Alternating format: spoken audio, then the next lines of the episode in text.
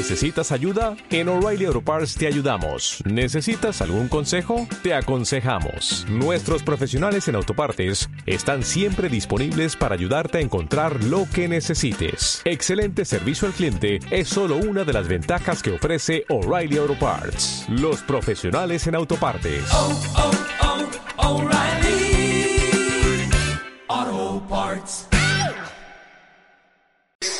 El versículo 15, hermanos, Nehemías declara otra cosa contundente.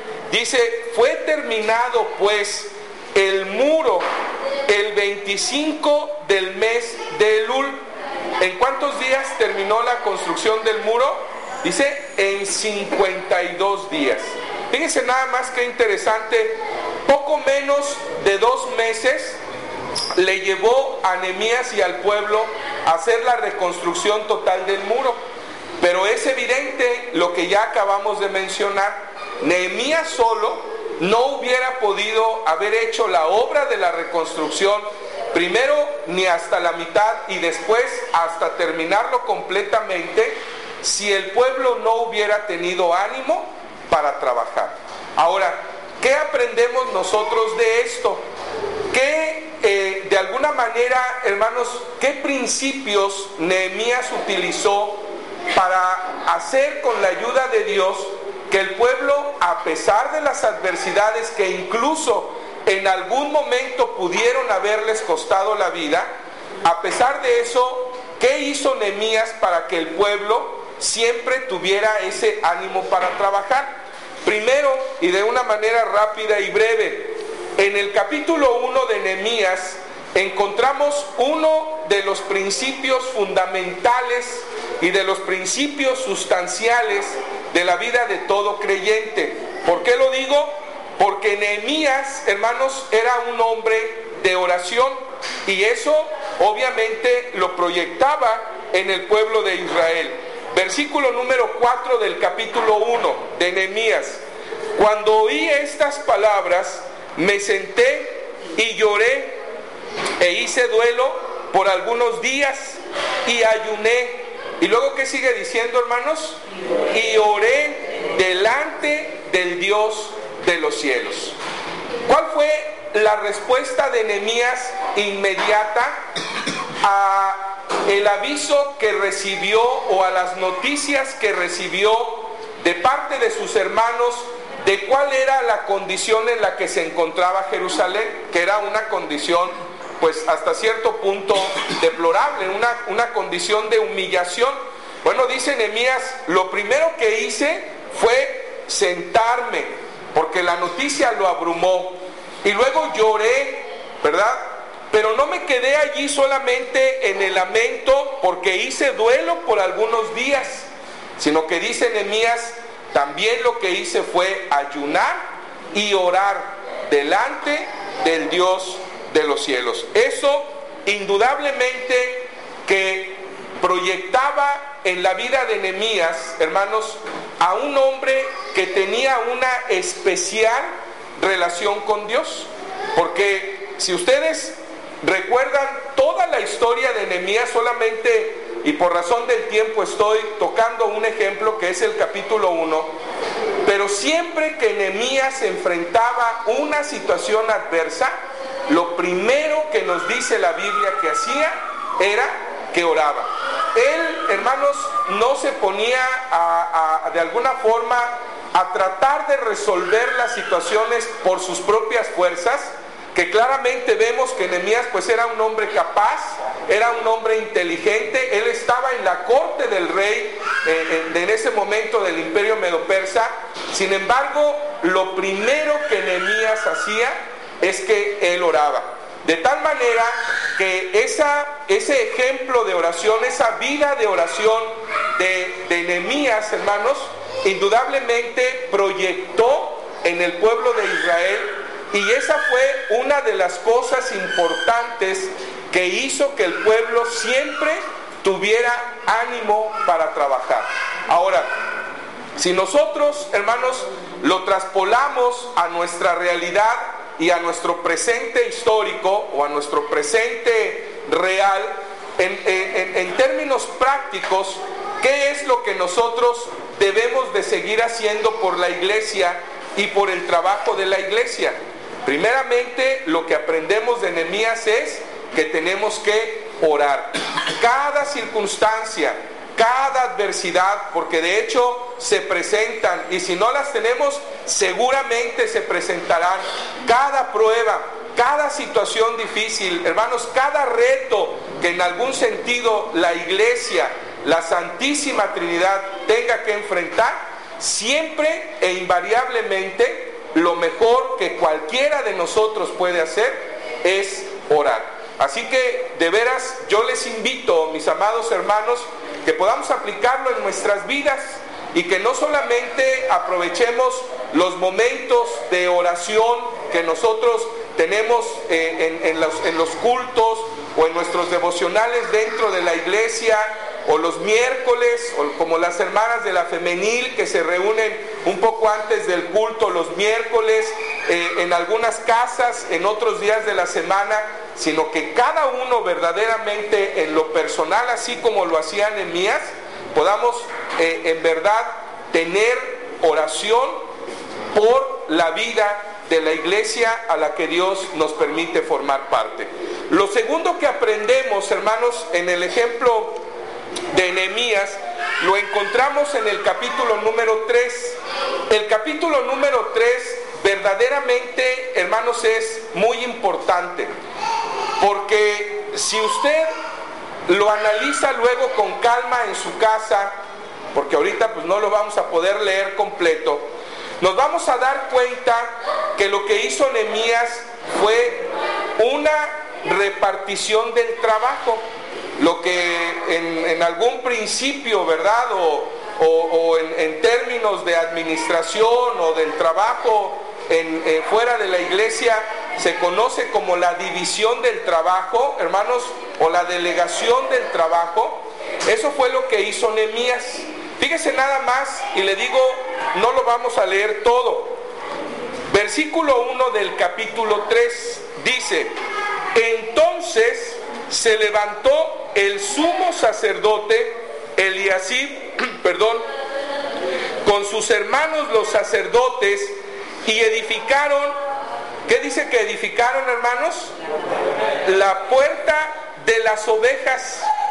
Ellos arreglaron y levantaron sus puertas hasta la torre de Amea y edificaron hasta la torre de Ananel. ¿Qué sabía Nehemías, hermanos? Bueno, Nehemías sabía de entrada y en principio que él no iba a poder construir solo todo el muro.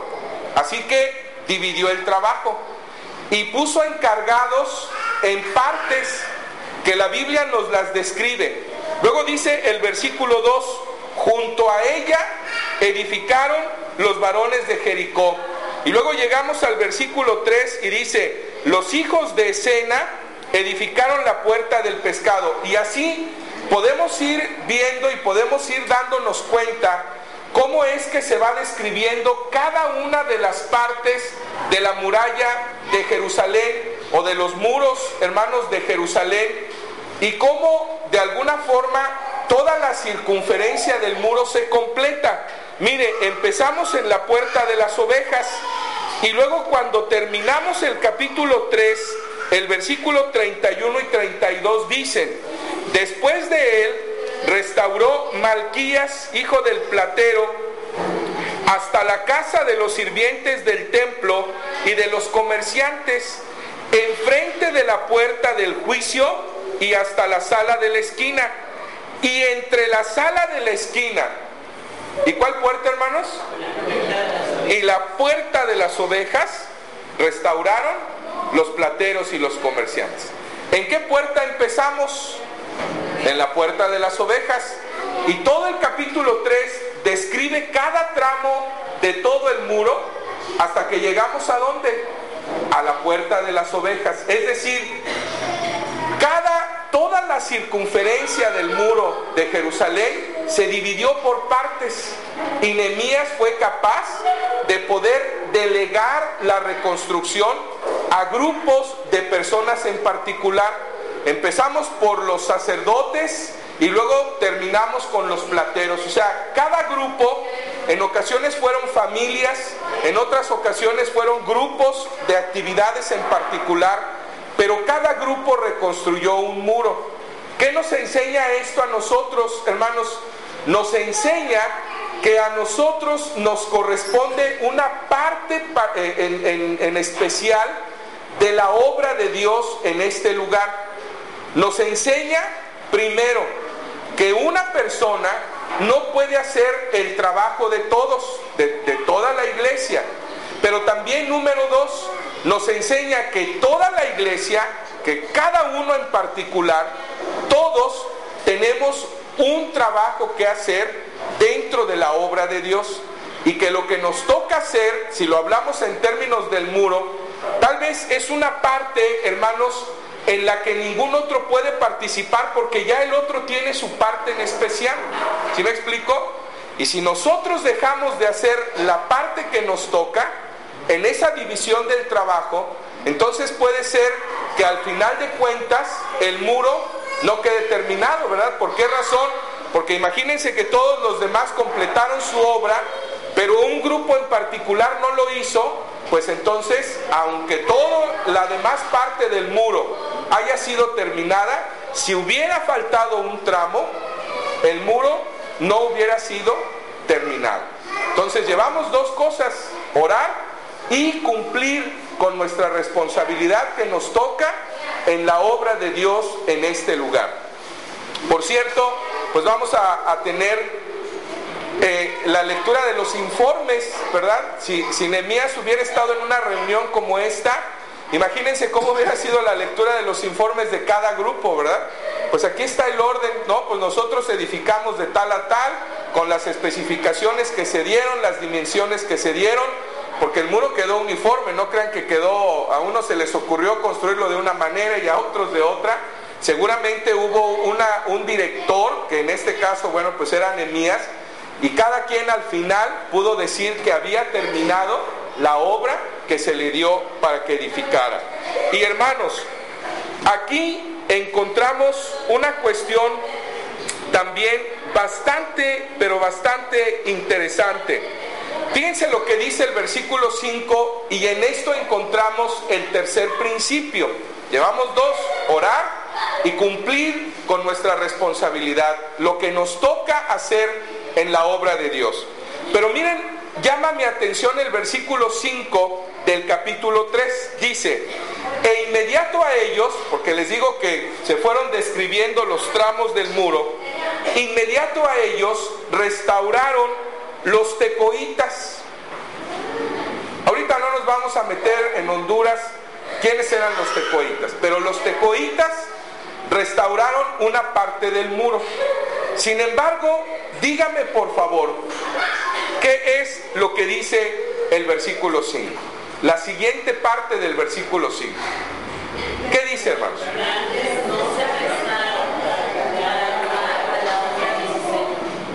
A ver otra vez. ¿Qué dice? Pero sus grandes estaban los tecoitas y los principales de los tecoitas, sus grandes, posiblemente podrían ser las personas de mayor peso en, muchos aspectos del grupo de los tecoitas. Dice la escritura, ellos no se prestaron para ayudar en la obra de la reconstrucción. Sin embargo, hermanos, a pesar de que los grandes no quisieron aportar o colaborar o trabajar, porque déjenme decirle que no solamente se trataba de aportar eh, cuestiones este, económicas, sino de aportar trabajo. ¿Se acuerdan cuando Nemías también los acomoda por familias y luego venía la amenaza de los, de los enemigos del pueblo y la Biblia dice que con una mano echaban la mezcla y en la otra mano ¿qué tenían? Tenían las armas, la espada, las lanzas, porque en cualquier momento podía presentarse la amenaza. Bueno, los grandes de los tecoitas no estuvieron dispuestos a pasar toda esta situación.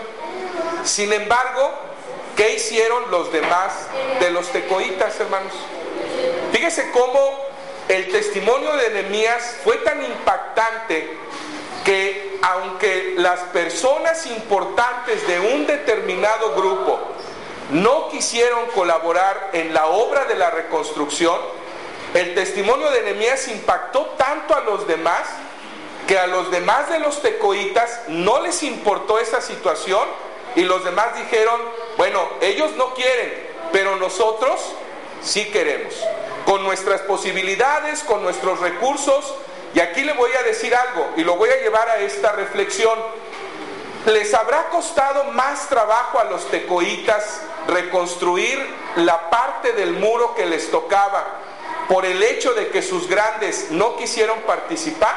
La respuesta indudable es sí, sí les tuvo que haber costado más trabajo, porque hubiera sido diferente en todos los sentidos si los grandes también se hubieran sumado a la obra. ¿Sí me explico? Sin embargo, a pesar de esa situación, los que quisieron trabajar de los tecoitas, ellos trabajaron.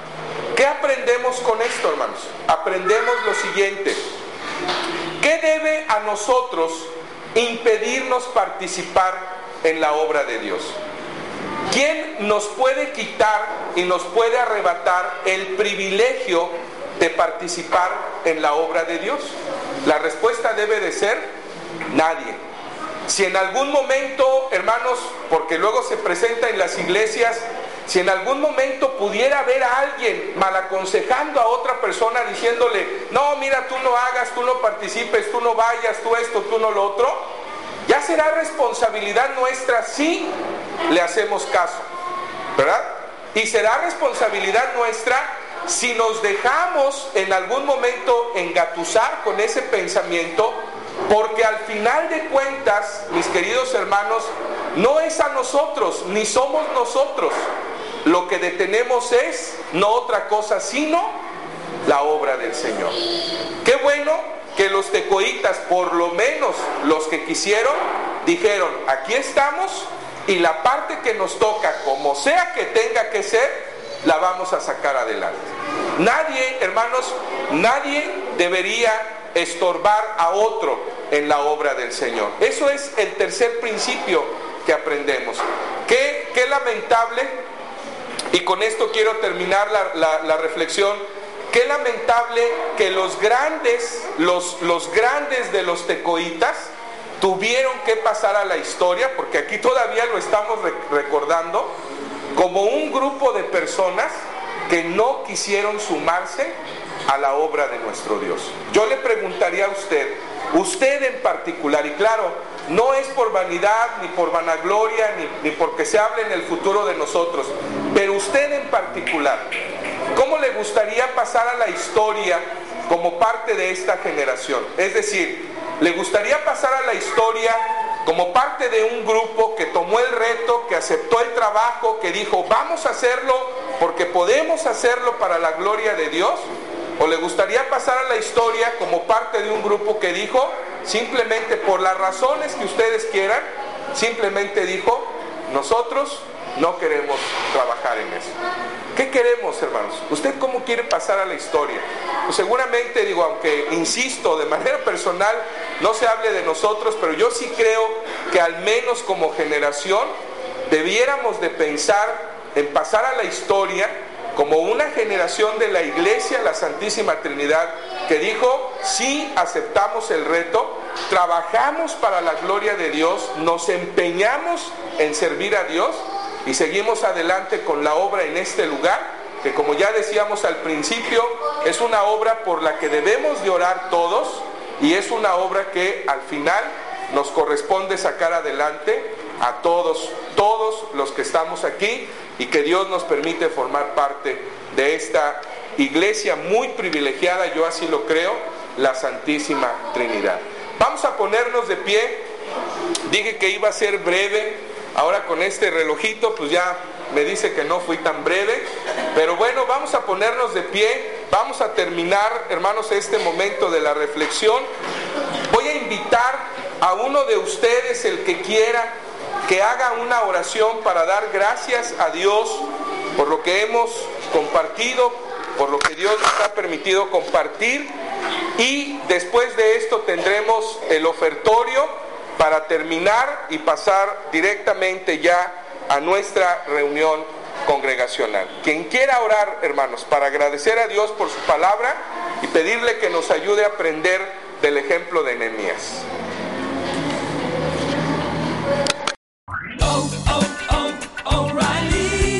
¿Necesitas ayuda? En O'Reilly Auto Parts te ayudamos. ¿Necesitas algún consejo? Te aconsejamos. Nuestros profesionales en autopartes están siempre disponibles para ayudarte a encontrar lo que necesites. Excelente servicio al cliente es solo una de las ventajas que ofrece O'Reilly Auto Parts. Los profesionales en autopartes. oh, oh,